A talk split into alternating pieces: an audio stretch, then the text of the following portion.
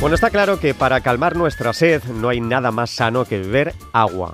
Pero esto, que parece tan simple, se convierte en un auténtico galimatías en cuanto nos ponemos a leer las múltiples y muy contradictorias informaciones que encontramos sobre este tema en redes sociales. Y a veces, desgraciadamente, en medios de comunicación. Y para desmentir tanta contradicción, tenemos esta noche junto a Julio Basulto. Julio, buenas noches. Buenas noches. Y bienvenido. Gracias. A Juan Revenga, un nutricionista cuya reputación no puede estar más contrastada.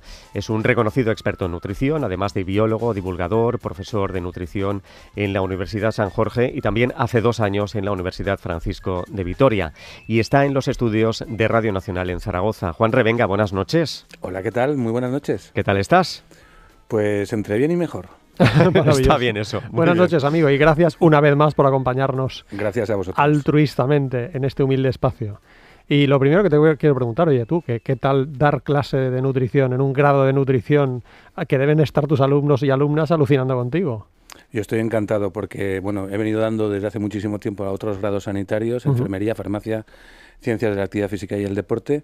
Y, bueno, mejor que, que les forme un dietista nutricionista a estos profesionales ¿Seguro? que no son estrictamente los profesionales de la nutrición humana y dietética, pues encantadísimo de la vida. Pero, ya formar a los míos, o sea, es un Genial. gustazo. Bravo. Enseguida vamos con Juan, pero antes la patraña de la semana. Está publicada el pasado 2 de agosto de este año en Voz Populi. Harvard recomienda beber alcohol, dos puntitos, su consumo aumenta los años de vida. ¿Te llegó esta noticia, Juan Revenga? Tócate. Sí, me llegó, me llegó y me, Pues me llegó y me pues partió el corazón. o sea, Venga, dale, dale. Porque no, no tengo nada más que decir que lo que dirás tú. Así que nada, si, si te animas.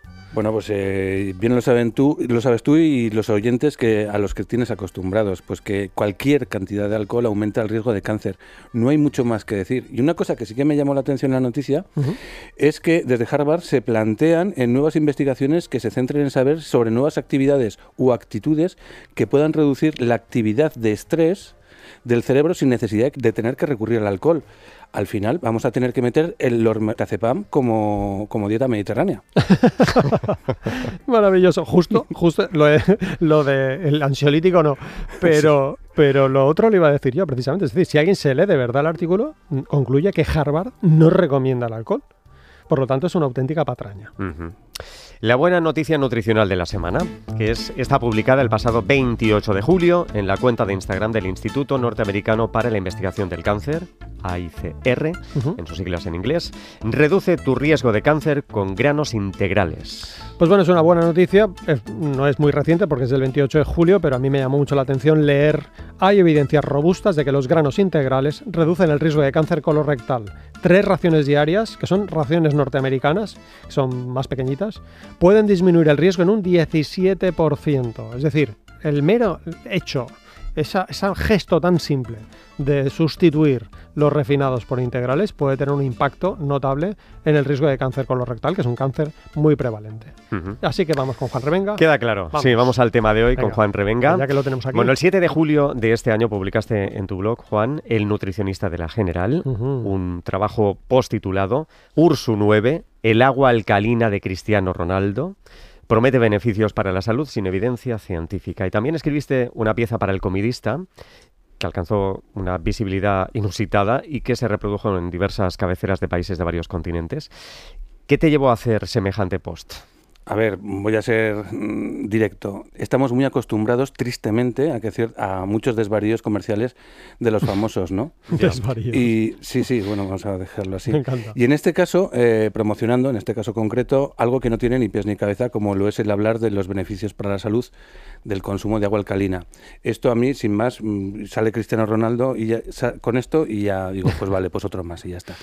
Pero en esta ocasión, mm, y muy en resumen para no extendernos, lo que llamó muchísimo mi atención fue la presencia de un muy buen compañero nutricionista al lado de la figura de Cristiano Ronaldo. Mm. Y eso, sinceramente, a mí me hizo muchísima pupa y me hizo investigar un poquito más en profundidad y lo que terminé descubriendo pues fue alucinante en dis- dis- diversos aspectos, desde la salud, la comercial, la publicidad, las mentiras de su comercialización, bueno, impresionante.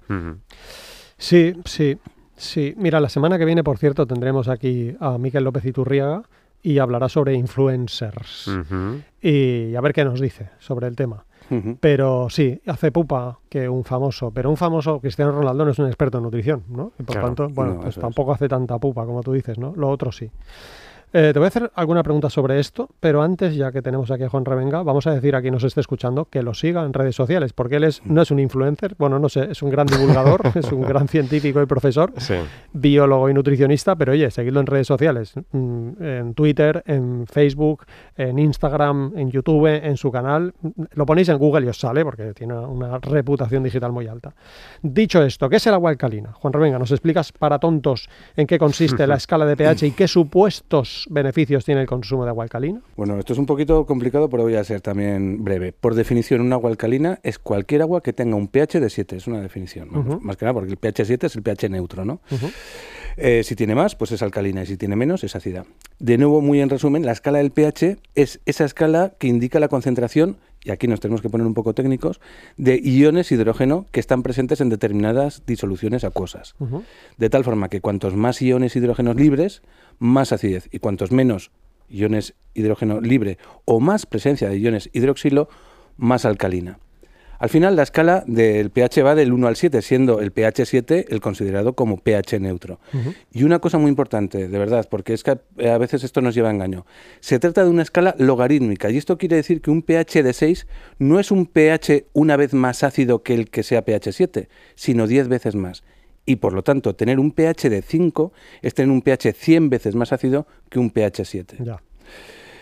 Todo esto es muy técnico, eh, lo entiendo, que no sea fácil de, comprender, pero para que la gente nos entienda un poquito más fácil, los beneficios del agua alcalina por encima de 7 son, en una sola palabra, inexistentes. A pesar de toda la panoplia de influencers, bocamuelles que anuncian sus, beneficios. Ya está. Chimpún. Aleluya. Bien. De este tipo de agua se dijo también que era antioxidante, Juan. Bueno, ¿qué opinión te merece esa afirmación? Esto ya de verdad, Carles, Julio, de verdad, eh, me parece todavía muchísimo más ridículo el mencionar los beneficios que, mencionar los beneficios porque sea alcalina. De nuevo, otra vez muy en resumen, que se va a repetir mucho en esta entrevista. Ya. la capacidad de antioxidante del agua, por definición, es cero. De hecho, cuando en la universidad hacemos un ensayo de laboratorio para medir la capacidad antioxidante de una determinada sustancia, los antioxidantes presentes en el zumo de limón, los antioxidantes presentes, por ejemplo, en el té, se usa precisamente el agua, e insisto, de cualquier pH, porque en esto la capacidad de, ese antioxidante no tiene que ver con el pH, se usa el agua como valor de referencia cero. O sea, ya que me digan que es antioxidante, pues apaga y vámonos. Ya, ya. Si alguien piensa, bueno, voy a repetir el título de tu artículo, por si alguien lo quiere buscar. Ursu 9, el agua alcalina de Cristiano Ronaldo, promete beneficios para la salud sin evidencia científica. Ursu 9, Juan Revenga y lo encuentra. Exacto, sí, Esto es fácil. Porque además tuvo mucho éxito, ¿no? Con una visibilidad pues alta, como tú has dicho. Pero antes de que te quiero hacer otra pregunta, que si alguien piensa que Juan Revenga, que Juan Revenga es un tío reputado, pero bueno, en el ámbito científico tenemos a la doctora Marion Nesle, que, que es una autoridad mundial en, aspectos relacionados con la nutrición. Por cierto, Nestlé sin tilde en la E. Es uno de los grandes enemigos, de hecho, de Nestlé, que es una bonita paradoja. ¿no? Ella tiene un artículo que publicó en 2017 titulado Water with Added Hydrogen, Oxygen or Adjusted Acidity. ¿Vale? Es un artículo muy corto, muy corto, no está tan currado como el tuyo, ¿no? porque más todavía pones un montón de bibliografía, ¿no? pero su última palabra es silly, tontería. una palabra que yo creo que resume bastante bien lo que transmite Juan Revenga. Esto es una tontería tan grande que tener que dedicar todo el esfuerzo que ha dedicado Juan Revenga para desmentirlo es increíble. Bueno, sea como sea, independientemente de las cuestiones supuestamente relacionadas con la salud, ¿qué otros aspectos chirrían en la comercialización de este agua Ursu 9, Juan Revenga? Pues de entrada su nombre, Ursu 9, deriva de Ursu, que en latín es oso, y 9, pues porque se supone que tiene un pH alcalino de tanto como 9, ¿no? Y bueno, pues resulta que eh, la captación de donde proviene este agua se realiza en el término de la localidad abulense de El Oso. Y se entiende que en, otro tiempo se supone que los plantígrados, los osos que allí habitaban, pues iban poco menos que a beber sus aguas como si fueran alurdes, ¿no? Pero sin embargo, hay que saber que el origen del nombre de esta localidad, recuerdo, la localidad es El Oso, procede con muy pocas dudas, hay un libro maravilloso sobre topónimos en España, del latín lodoso, de una transmutación eh, progresiva del término lodoso, porque la localidad era algo, era un lodazal, para que nos hagamos una idea.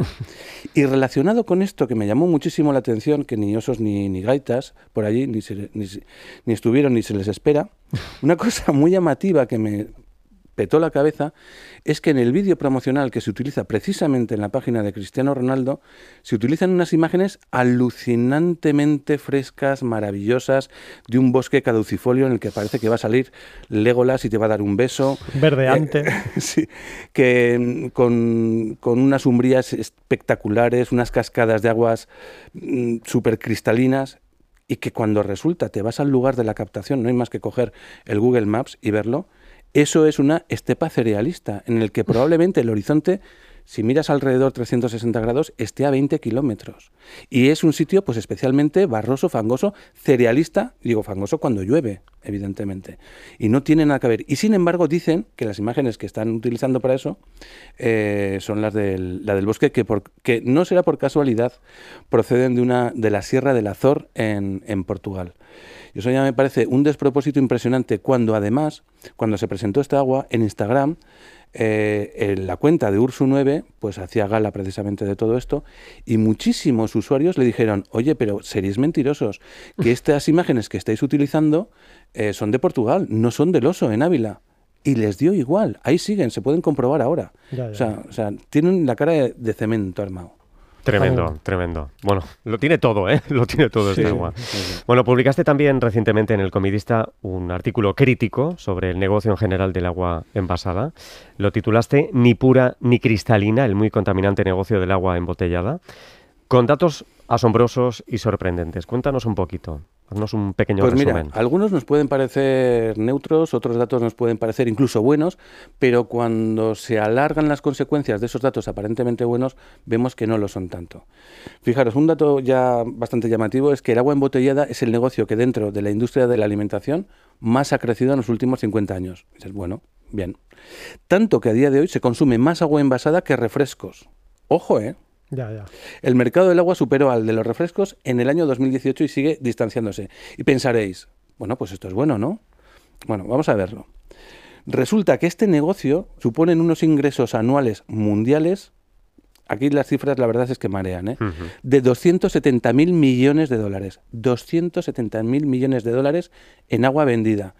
Para que nos pongamos un poco en contexto, esta cifra es más del doble de lo que ingresan Nestlé, Danone y Coca-Cola juntos en el Madre mundo. Mía. Más del doble de lo que ingresan estos tres en el mundo. Al final, beber agua envasada tiene un coste que está entre 100 y 1000 veces superior al hacerlo desde el agua de grifo. De hecho, beber los consabidos, bueno, esto ya sabemos tú y yo, Julio, que, y muchos de los, de los que nos escuchan, que el, la recomendación de los dos litros de agua no tiene ni, ni, ni, pies cabeza. ni cabeza, ¿no? Pero bueno, vamos a decir que sí. ¿no? Vamos a imaginar que sí. Si la bebemos del grifo, beber dos litros de agua al día tienen un coste anual de 1,39 euros. Ah, sí, a ver, a ver, repite. Este cálculo claro. no lo había hecho yo. Qué grande sí, sí, sí. A ver, a ver.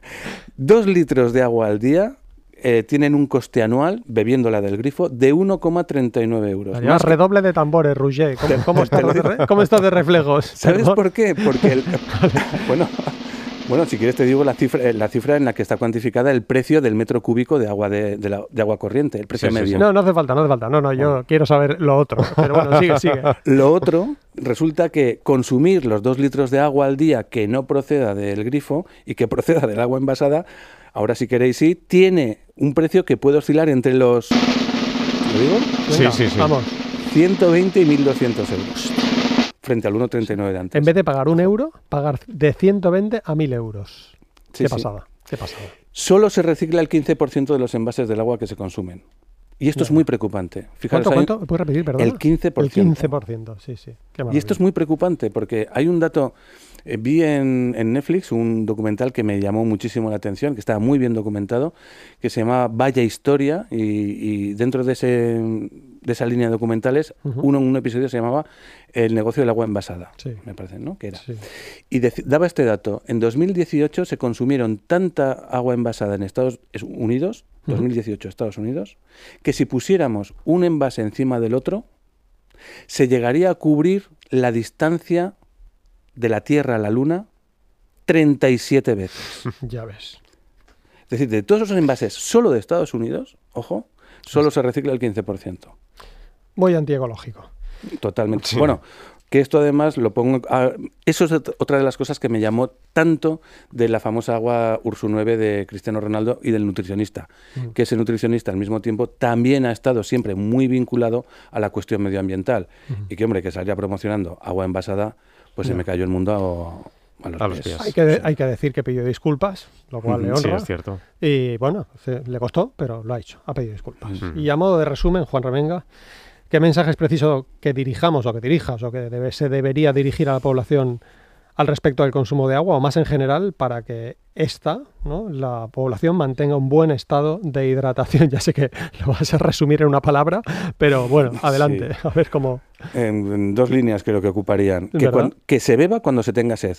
Punto. Sí. Bueno, y a la segunda línea me iría. Y que cuando beba, que sepa que la mejor opción, primero por salud, segundo por responsabilidad medioambiental y tercero por economía, como hemos visto, es, sin lugar a dudas, el agua del grifo. Juan Revenga, no te muevas de ahí. No, no, Pregunta sana. La semana pasada preguntábamos, Julio, ¿podemos afirmar a escala poblacional que el tamaño de la ración de alimentos que nos ofrecen condiciona la cantidad de comida que comeremos? Juan Revenga, si nos Pues- ofrecen más tamaños de ración, ¿qué ocurre? Pues que comemos más. Amén, eso dice una investigación, lo dice Juan Revenga. Seguro que has escrito sobre ello. Sí, en Sí, concreto sobre la portion distortion. Ah, sí. Sí, ¿Y cómo sí, se titula tu artículo? ¿Te recuerdas- Pues te no acuerdas? recuerdo, Bueno, pero mientras yo contesto, hace busca. análisis del portion distortion. Claro.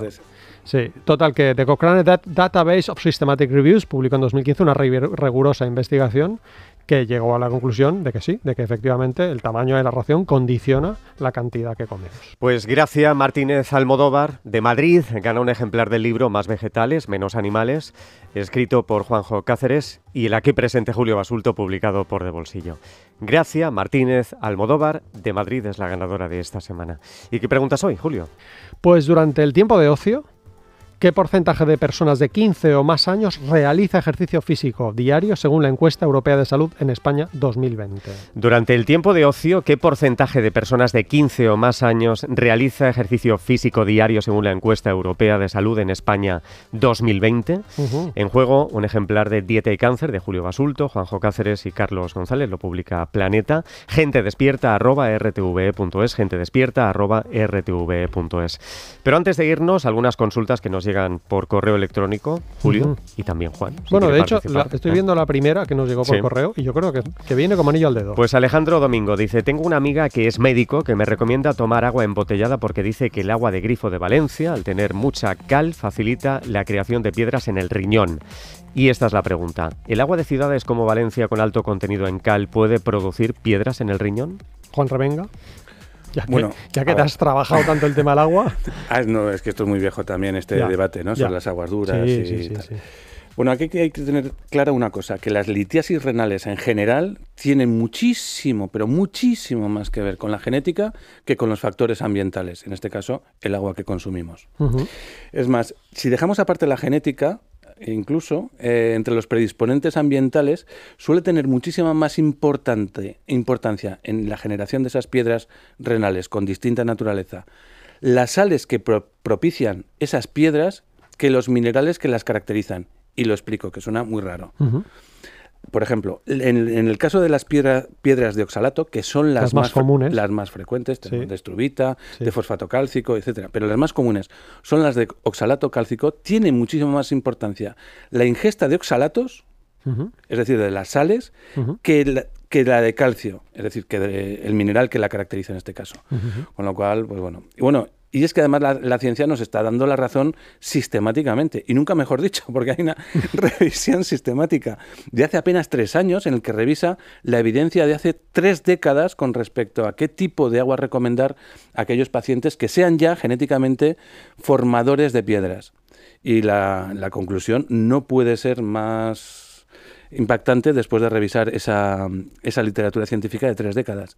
Nos dice que incluso el consumo de aguas duras, de aguas con calcio, podría ser de utilidad a aquellas personas que son formadores de piedras. Es decir, que lejos de lo que habitualmente se cree, lejos de lo que nos parece lo lógico, pues resulta que va en sentido contrario. Sí, señor. añadir brevemente que hace poco estuve leyendo uno, porque tengo un amigo que ha padecido cálculos renales y me dediqué a, revisarme un montón de artículos al respecto, ¿no? Tenía las nociones que, bueno, que tenemos los nutricionistas y, y vi que uno de los importantes factores es la sal, o sea, más allá de las sales, la sal la cantidad de sal que tomamos. Entonces, más allá de ponernos a dar mensajes así raros, que si el tomate, que también llega, etcétera, o no, el agua, no, no, toma menos sal y eso seguro que te ayuda, aparte de otros como el alcohol.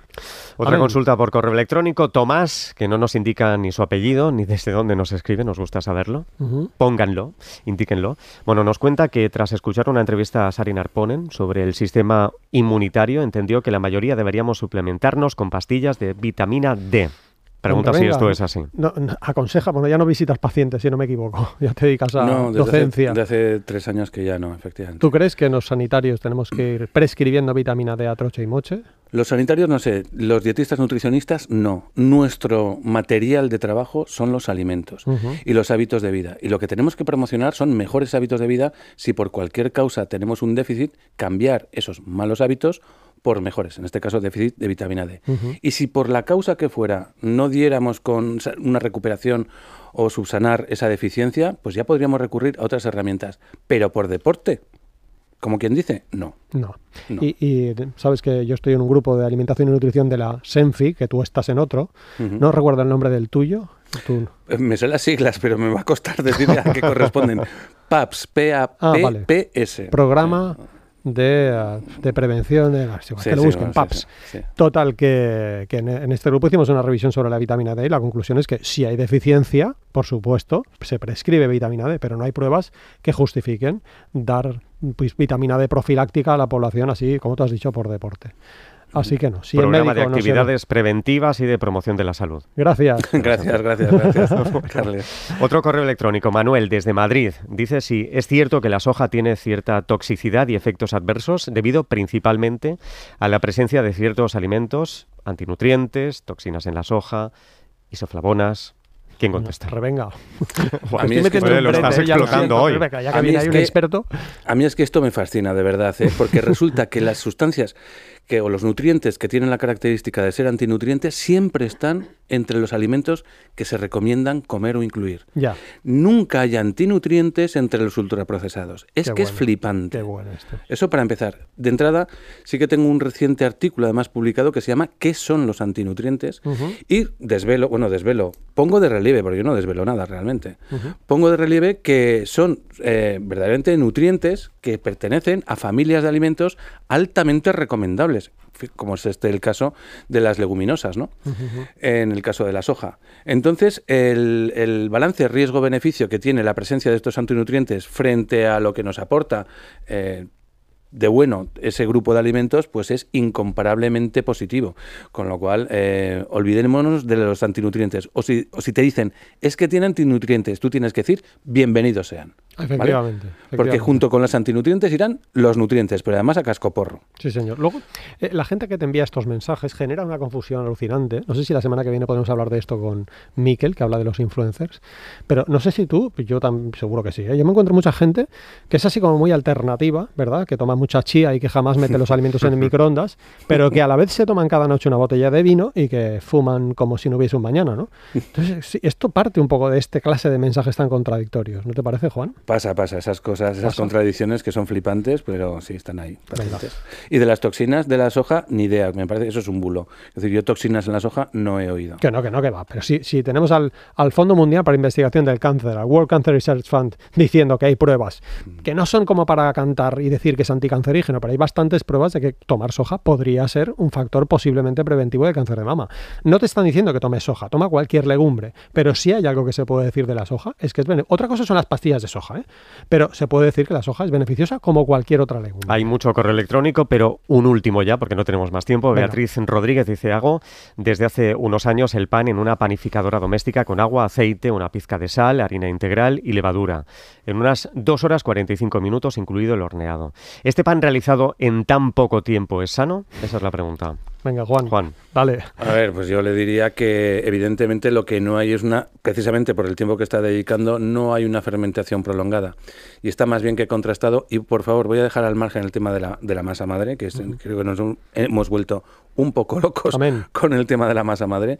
Pero creo eh, una de las características que hacen o que facilitan la digestibilidad del pan es precisamente el tener unas, unas fermentaciones relativamente largas y lentas, en vez de rápidas y, y en corto tiempo. Entonces puede ser que sea un pan, un pan menos amable a la hora de digerir, pero bueno, en líneas general, pecata minuta para lo que supone el, el hacer pan con harina integral, que es de lo que se trata.